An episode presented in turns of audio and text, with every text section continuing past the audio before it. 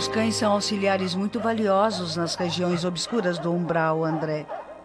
Porque o local é habitado também por verdadeiros monstros, além dos seres humanos desencarnados. Bem, mas não temos tempo para falar disso agora.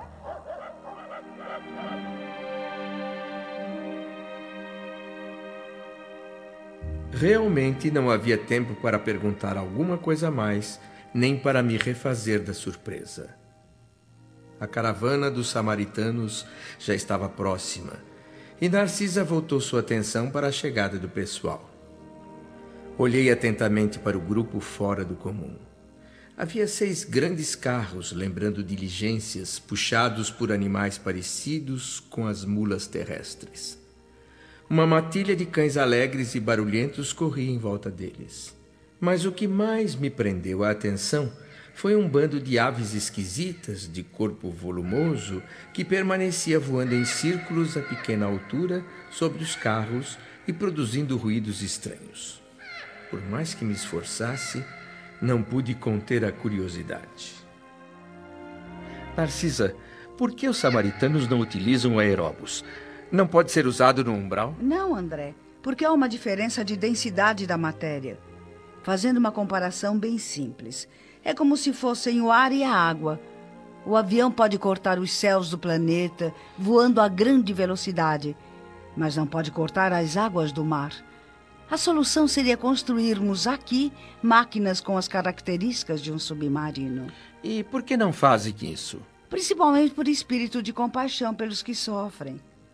A ordem dos núcleos espirituais superiores é empregar aparelhos de transição. Outro motivo é que, em muitos casos, não se pode dispensar a colaboração dos animais. Ah, como assim, Narcisa?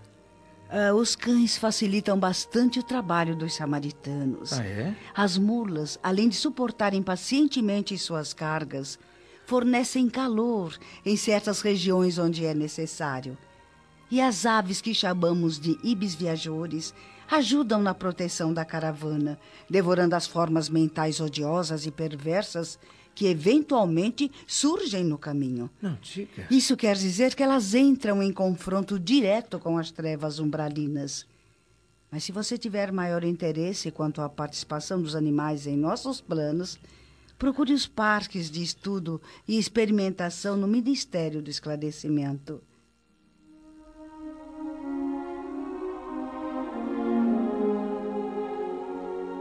Narcisa encerrou as explicações superficiais e se entregou totalmente à tarefa de receber os novos doentes do espírito.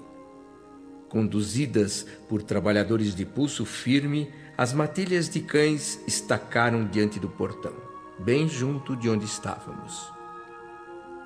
Minutos depois, voltamos a cruzar os imensos corredores de acesso às câmaras retificadoras, conduzindo os recém-chegados. O movimento de servidores era grande. Narcisa, Salústio e um grupo de samaritanos amparavam doentes completamente debilitados na caminhada para seus leitos. Era visível no semblante dos trabalhadores espirituais a expressão de legítimo amor fraternal. Todos mobilizavam suas mais poderosas energias no serviço de socorro ao grupo resgatado das trevas. Alguns enfermos demonstravam humildade e resignação, e outros reclamavam em voz alta. Sentindo que minha cooperação seria útil, decidi ajudar no que me fosse possível e comecei auxiliando uma velhota que, com muita dificuldade, procurava descer do último carro. Tenha piedade, meu filho. Preciso de ajuda aqui, pelo amor de Deus. Calma, irmã. Me dê sua mão. Isso, assim. Desça devagar, devagar. Ai, oh, muito obrigada, gentil cavaleiro. Ora. Em nome do Pai, do Filho e do Espírito Santo. Eu estava ansiosa por persignar-me em agradecimento à providência divina. É inacreditável que esteja salvo do purgatório. Cruzes, credo. Não suportava mais ser torturada por aqueles demônios. Que inferno! Mas os anjos do Senhor finalmente chegaram. Eu posso imaginar, minha irmã. Mas apesar de tudo, a senhora demonstra ser uma pessoa calma e muito religiosa. Deve ter sofrido bastante nessa passagem pelo purgatório e pelo inferno, como diz. E vem de muito longe? Ah, sim eu venho de muito longe, meu filho. E fui na terra mulher de bons costumes. Fiz caridade. Quando eu saí do mundo, eu fui logo cercada por monstros horríveis que me arrastaram num verdadeiro redemoinho. Eu cheguei a implorar a proteção dos arcanjos celestes, mas os demônios me prenderam. Eu estou impressionado, minha irmã. Suas observações são muito interessantes. Mas não procurou saber as razões de sua demora naquelas paragens? Não, em nome do Pai, do Filho e do Espírito Santo. Amém. Amém. Conforme eu já lhe disse, eu fiz o possível em vida para ser uma boa religiosa. Uhum. Mas o senhor sabe que do pecado ninguém se livra. Ah, isso é verdade. Meus escravos eram revoltados, provocavam rixas e brigas o tempo todo. Assim? Eu vivia muito bem. A minha fortuna me proporcionava uma calma que só de vez em quando era perturbada justamente pela indisciplina disciplina dos cativos. Os feitores eram excessivamente escrupulosos e eu não podia perder a autoridade nas ordens de cada dia, o senhor entende? Vai daí que era comum algum negro morrer amarrado ao tronco Hã? para servir de exemplo aos demais. E para preservar a harmonia doméstica, muitas vezes me vi obrigada a vender mães escravas, separando-as dos filhos. Os escravos eram igualmente nossos irmãos. Perante o Pai Eterno, os filhos dos cativos são iguais aos filhos dos senhores. O quê? Sim. Quem você pensa que é para me falar nesse tom, rapaz? Escravo é escravo. Ora, essa é muito boa. Me diga, quem iria plantar a terra se não eles? Sempre concedi minhas senzalas a esses negros como verdadeira honra. Nunca permiti que viessem ao terreiro das visitas a não ser cumprindo ordens minhas. Mas. É, Como espera que eu me enchesse de escrúpulos no trato com, com essa espécie de criaturas? Saiba que escravos são seres perversos, são filhos de Satã! Não, não é verdade. Chego a me admirar pela paciência com que tolerei essa gentalha na terra.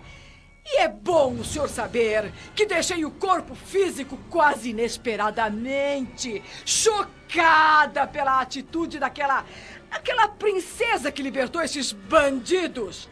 Por mais que passe o tempo, eu não consigo esquecer. Eu me encontrava doente, mas com esperanças de recuperação. Agravou-se o meu estado de saúde. A perspectiva de viver no mundo vendo esses. esses criminosos em liberdade foi demais. Com certeza, iriam tentar reverter a situação, escravizando a nós, os brancos. Servir gente dessa laia? Melhor morrer! Mas parece que os demônios são também africanos e estavam já à espreita eu não me livro deles até hoje! Uh, procure se acalmar, minha irmã. Procure se acalmar. Uh, quando foi que a senhora veio? É, em, em, em maio de 1888. André, meu amigo, você esqueceu que estamos prestando auxílio aos doentes recém-chegados? Está desperdiçando tempo precioso nessa conversa inútil, que não lhe trará nenhum proveito. Mas... Todos os dementes falam de maneira interessante e quem lhes dá atenção pode não estar menos louco. Um momento aí! A senhora está me incluindo no rol dos dementes? Não, minha amiga, não. Eu não quis dizer isso. Mas acredito que a senhora deve estar muito cansada. Seu esforço no purgatório foi longo e exaustivo, não foi mesmo? Ah, isso foi e como foi. A senhora não imagina o que tenho sofrido nas mãos daqueles demônios. Olha, tente avaliar. Procure não são... comentar o mal, minha irmã. Já sei tudo o que lhe ocorreu de amargo e doloroso. Agora a senhora precisa descansar. Estarei a seu lado ajudando. Não se preocupe. Sim.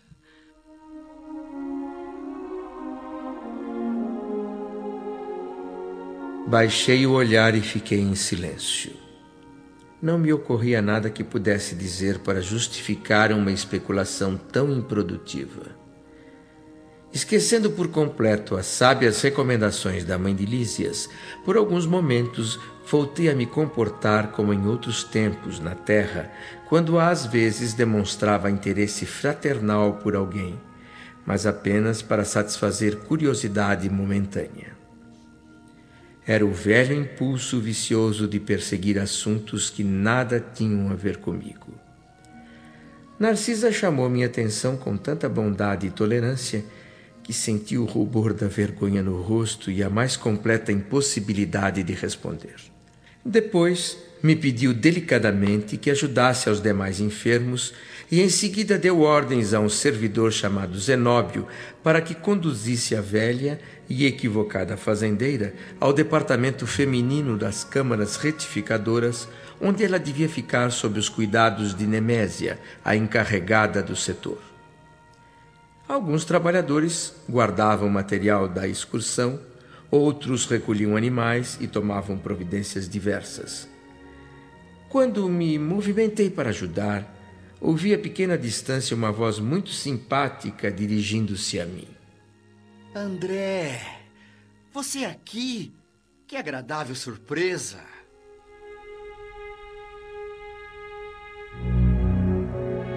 Fiquei ao mesmo tempo surpreendido e acanhado.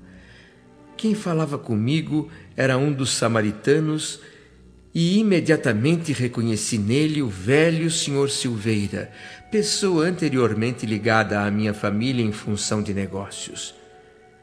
Minha surpresa era por reencontrá-lo ali.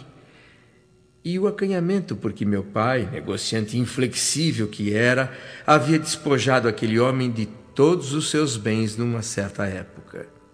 Silveira veio se aproximando e estendendo a mão enquanto sorria afetuosamente. Eu quis corresponder ao gesto, sorrir também, mas a lembrança do passado me impedia. Era impossível fingir naquele ambiente novo, onde a sinceridade transparecia de todos os semblantes. Francamente, André, eu não sabia que você já tinha deixado o corpo físico. E também nunca me passou pela cabeça que pudesse encontrá-lo em nosso lar. Ah, senhor Silveira, eu, bem, na verdade, também estou muito surpreso e feliz por ver que está assim tão bem disposto. Ah, foi uma bênção ter vindo para a colônia de nosso lar, meu amigo. Aqui eu tenho aprendido coisas extraordinárias. Vejo que pertence aos samaritanos, o grupo que faz o trabalho mais arriscado e difícil. Ah, e o que se aprende resgatando e orientando irmãos desajustados é maior que todos os riscos e dificuldades, André.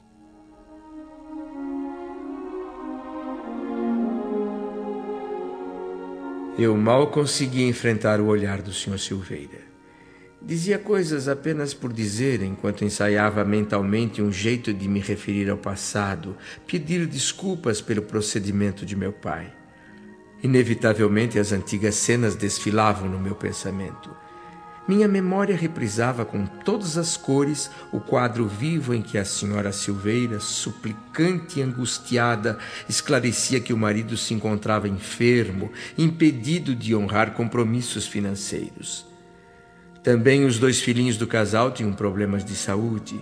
A situação da família Silveira era extremamente grave, as necessidades grandes e os tratamentos caros. A esposa do Sr. Silveira chorava, pedia um prazo, implorava compreensão, olhando humildemente para minha mãe, pensando talvez encontrar socorro no coração de outra mulher. Minha mãe mostrava simpatia por aquela outra mãe em posição tão humilhante, afogada em lágrimas. Atenciosa, chegou a interceder, pedindo a meu pai que esquecesse os documentos assinados e desistisse de uma ação judicial contra o Sr. Silveira. Mas meu pai, habituado a grandes negócios e favorecido pela sorte, não podia compreender a condição do outro. Manteve-se irredutível. Disse que lamentava, que ajudaria o cliente e amigo de outro modo, mas quanto à dívida, iria fazer o que manda a lei. E para amenizar os efeitos desse rigor, consolava a senhora Silveira comentando a situação de outros clientes que se encontravam em condições ainda piores. Entendia meu pai que as normas e regulamentos de sua casa comercial não podiam ser quebradas. Vencida, a esposa do senhor Silveira se despediu e foi embora. E então, de forma bastante ríspida, meu pai repreendeu minha mãe, proibindo-a de se intrometer em seus negócios. A família do Sr. Silveira mergulhou na mais completa ruína. Até mesmo o piano de estimação da jovem filha do casal foi levado como parte do pagamento devido ao meu pai. Derrotado, amargando o desastre financeiro, o Sr. Silveira se mudou com a família para um lugarejo humilde no interior. Nenhuma notícia tivemos mais daquela gente que com certeza devia nos odiar. Todas essas reminiscências passaram pela minha cabeça em alguns segundos, enquanto eu tentava encarar o homem à minha frente. Por mais que eu quisesse me desculpar, eu não encontrava palavras com força suficiente. Lembrava que eu próprio havia estimulado meu pai a prosseguir com a ação judiciária até o fim. Eu também achava minha mãe excessivamente sentimentalista e fora da realidade. Talvez por ser ainda muito jovem, a vaidade se apossou de mim. Não me interessavam o sofrimento, as necessidades dos outros. Só vi os direitos da minha casa e nada mais. Qualquer argumento em contrário era inútil. Você tem visitado o velho? Uh, não, Sr. Silveira, infelizmente não. Tenho desejado muito ver meu pai, mas ainda não consegui. então já se conheciam? Ah, sim, irmã Narcisa. Nossas famílias foram muito amigas. Agora, com licença, que eu tenho algumas coisas a fazer. Podemos conversar mais depois, tá bom, André? Irmã Narcisa, pode me dar um minuto?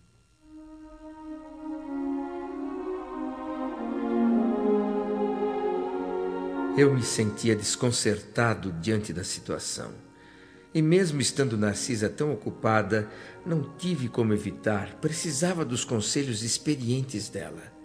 Contei toda a história com detalhes, ocupando sua atenção por um tempo bem maior que o minuto solicitado. Depois de me ouvir pacientemente, revelou episódios ocorridos com ela própria quando reencontrou em nosso lar grande número de pessoas que havia ofendido no mundo. Qualificava como felicidade, como uma bênção do Senhor, a oportunidade de se retratar, restabelecer uma simpatia rompida, recompor os elos partidos da corrente espiritual. Encerrou a preleção com uma pergunta que demorei um pouco a entender. Você soube aproveitar a oportunidade, André? O que quer dizer, irmã? Pergunto se pediu desculpas ao Silveira, se aproveitou o momento para ser feliz, reconhecendo seus próprios erros. O mais difícil você já fez, que é examinar a si mesmo à luz do entendimento, admitindo ter prejudicado o outro no passado. Não perca tempo, André. O Silveira é ocupadíssimo não é sempre que está à disposição. Mas é. Vá até ele como amigo. Dê-lhe um abraço. Tome a iniciativa. Não tenha medo. Mas acontece... O Mestre Jesus estará com você. O que vai fazer é digno. É honroso para o seu espírito. Como diz o Evangelho, é preciso buscar o tesouro da reconciliação. Que força pode ter a palavra de alguém como Narcisa? Não vacilei um segundo mais. Corri ao encontro do Sr. Silveira e abertamente roguei a ele que perdoasse ao meu pai e a mim pelas ofensas e os erros cometidos. Compreenda, Sr. Silveira. Nós estávamos cegos. Dinheiro e vaidade juntos levam a gente por caminhos terríveis. Eu e meu pai nada mais víamos a não ser os nossos próprios interesses mesquinhos. Peço sinceramente que se possível, nos perdoe. Por favor, meu querido amigo. Existe alguém que nunca tenha cometido uma falta? Eu mesmo? Acha que nunca errei? Além disso, o seu pai foi o meu verdadeiro instrutor. A ele, eu e meus filhos, devemos abençoadas lições de esforço pessoal. Não fosse aquela atitude enérgica dele, quando nos reduziu drasticamente às possibilidades materiais, nosso progresso espiritual não teria existido. Aqui na colônia, temos aprendido a renovar nossos velhos conceitos da vida humana. Na verdade, os adversários que vão surgindo à nossa frente não são propriamente inimigos. São benfeitores. Não se deixe levar por lembranças tristes, André. Não perca seu tempo com isso. Daqui por diante, vamos juntar nossas forças, trabalhar pela grande causa do Espírito Eterno.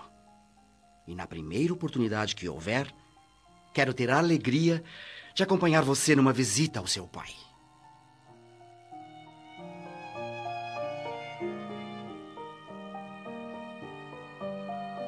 Fiquei parado durante um tempo, olhando comovido para o semblante honesto daquele espírito elevado. Depois, no mais absoluto silêncio e com lágrimas nos olhos, abracei meu amigo Silveira. Nada pode se comparar à alegria que experimentei no fundo da alma. A impressão que tive foi a de que, num dos escaninhos escuros do meu coração, uma nova luz divina acabava de ser acesa para sempre.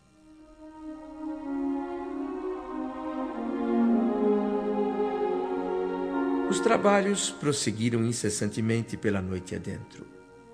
Enfermos e perturbados de todo tipo exigindo cuidados e dedicação. Eu, a essa altura, já tinha aprendido a aplicar passes e prestava esse serviço aos necessitados. Tobias regressou às câmaras logo pela manhã e, mais por generosidade que por outros motivos, estimulou meu espírito com palavras animadoras.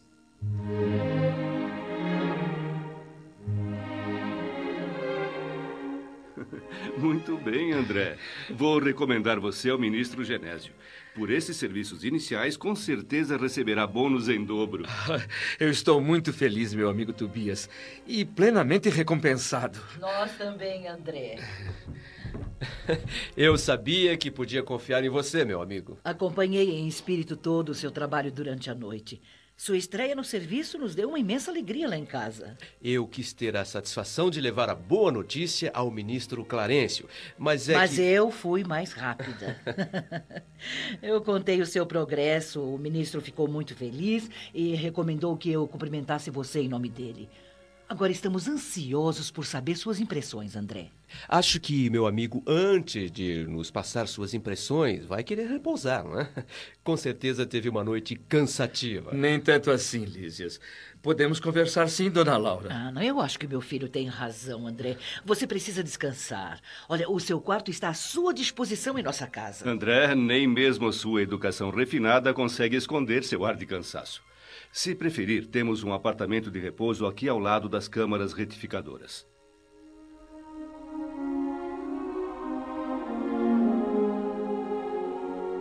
O momento era de alegria e descontração.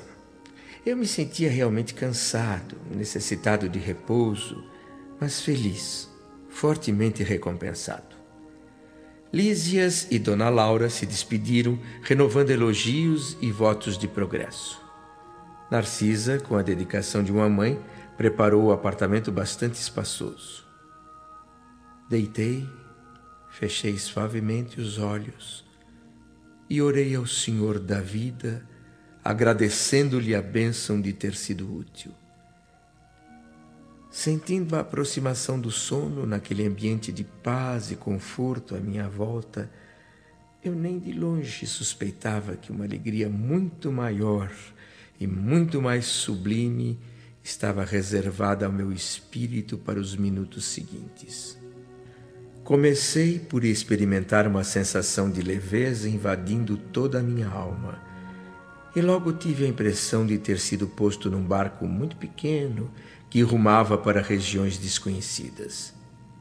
Ao meu lado, um homem silencioso manejava o leme. Para onde me dirigia? Impossível responder.